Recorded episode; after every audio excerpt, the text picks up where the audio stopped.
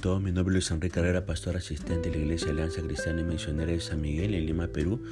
Quisiéramos tener la reflexión del día de hoy, martes 30 de agosto del 2022. Hoy nos corresponde ver el pasaje de Jeremías capítulo 35 y hemos querido titular a este devocional Un gran ejemplo de obediencia. Fíjese que en Jeremías capítulo 34 leímos del mensaje de Dios al rey Sedequías, ¿verdad? Eso lo vimos el día de ayer. En este capítulo 35 tenemos el relato de un evento que ocurrió unos 15 años antes, durante el reinado de Joacim. Jeremías ordena su libro no sobre la base de una cronología estricta, sino según ciertos temas. En este caso, el tema es la fidelidad. En Jeremías 34, Dios señala la tremenda infidelidad del rey Sedequías y de todo el pueblo de Judá. Pero hoy, en este capítulo 35, Dios señala, a manera de contraste, la gran fidelidad de los descendientes de Racab. El narrativo comienza con Dios ordenando a Jeremías a invitar a los recabitas a ir al templo para allí darles de beber vino, dice el versículo 2. Los recabitas no eran judíos, eran descendientes de Jetro, el suegro de Moisés, Vea usted jueces capítulo 1 verso 16, jueces capítulo 4 verso 11, primera de Crónicas 255. Los recabitas vivían entre los judíos como residentes, compartían todas sus vivencias políticas y vivenciales. Vea lo que dice el versículo 11, este capítulo 34 de Jeremías. Cuando Jeremías colocó el vino delante de ellos, los recabitas se negaron tomar el vino, dice el verso 6 indicando que no podían hacer por obediencia a tu antepasado, a su padre Jonadab.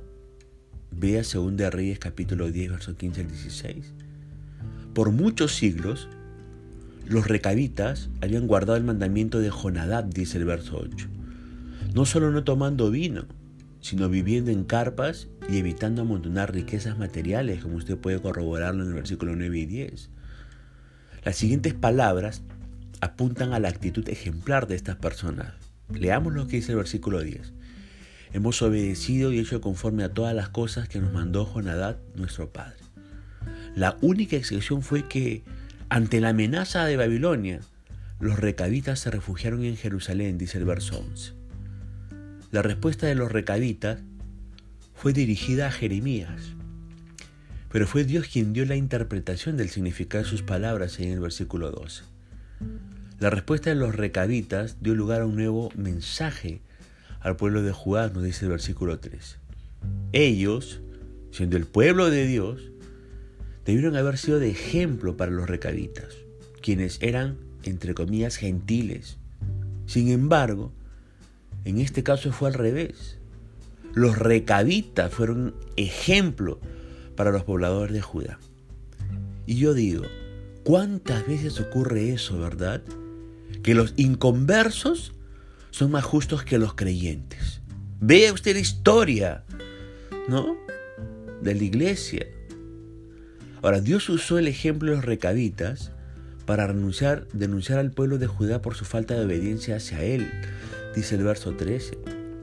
Los recabitas tomaron muy en serio la orden de su antepasado Jonadad, dice el verso 14.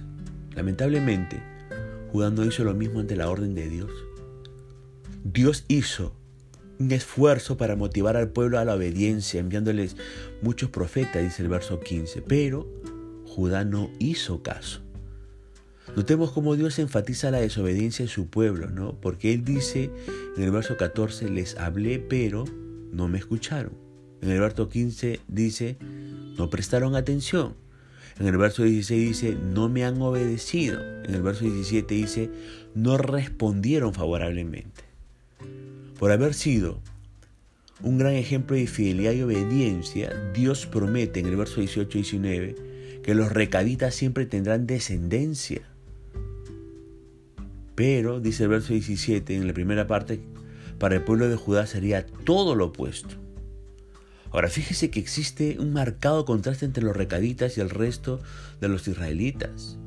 En primer lugar, los recaditas mantuvieron los votos que habían hecho con un líder humano. los israelitas rompieron el pacto con su líder divino. En segundo lugar, Jonadad, el padre de los recabitas, le dijo una sola vez a los miembros de su familia que no bebieran y estos obedecieron. Dios continuamente les ordenó a los israelitas que se apartaran de su pecado, pero estos no obedecieron.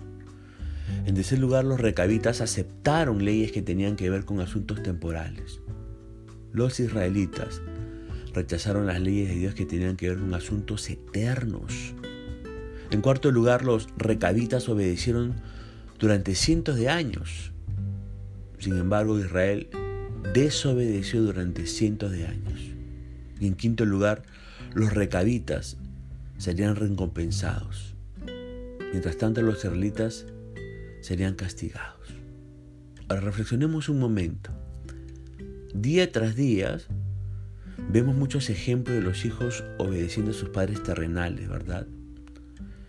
Si es así, yo pregunto, ¿por qué algunos de nosotros somos tan renuentes a obedecer a nuestro Padre Celestial cuando nos manda a hacer algo?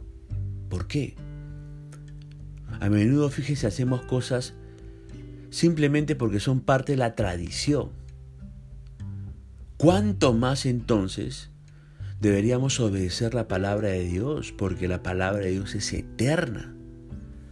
Así que podamos nosotros constituirnos en un, un gran ejemplo de obediencia. Ese es el desafío para este, este día. Constitúyase siempre un gran ejemplo de obediencia a la palabra de Dios, como lo fueron los recabitas. Estamos. Punto final para el devocional del día de hoy, deseando que la gracia y misericordia de Dios sea sobre su propia vida. Conmigo será Dios mediante esta nueva oportunidad. Que el Señor le bendiga.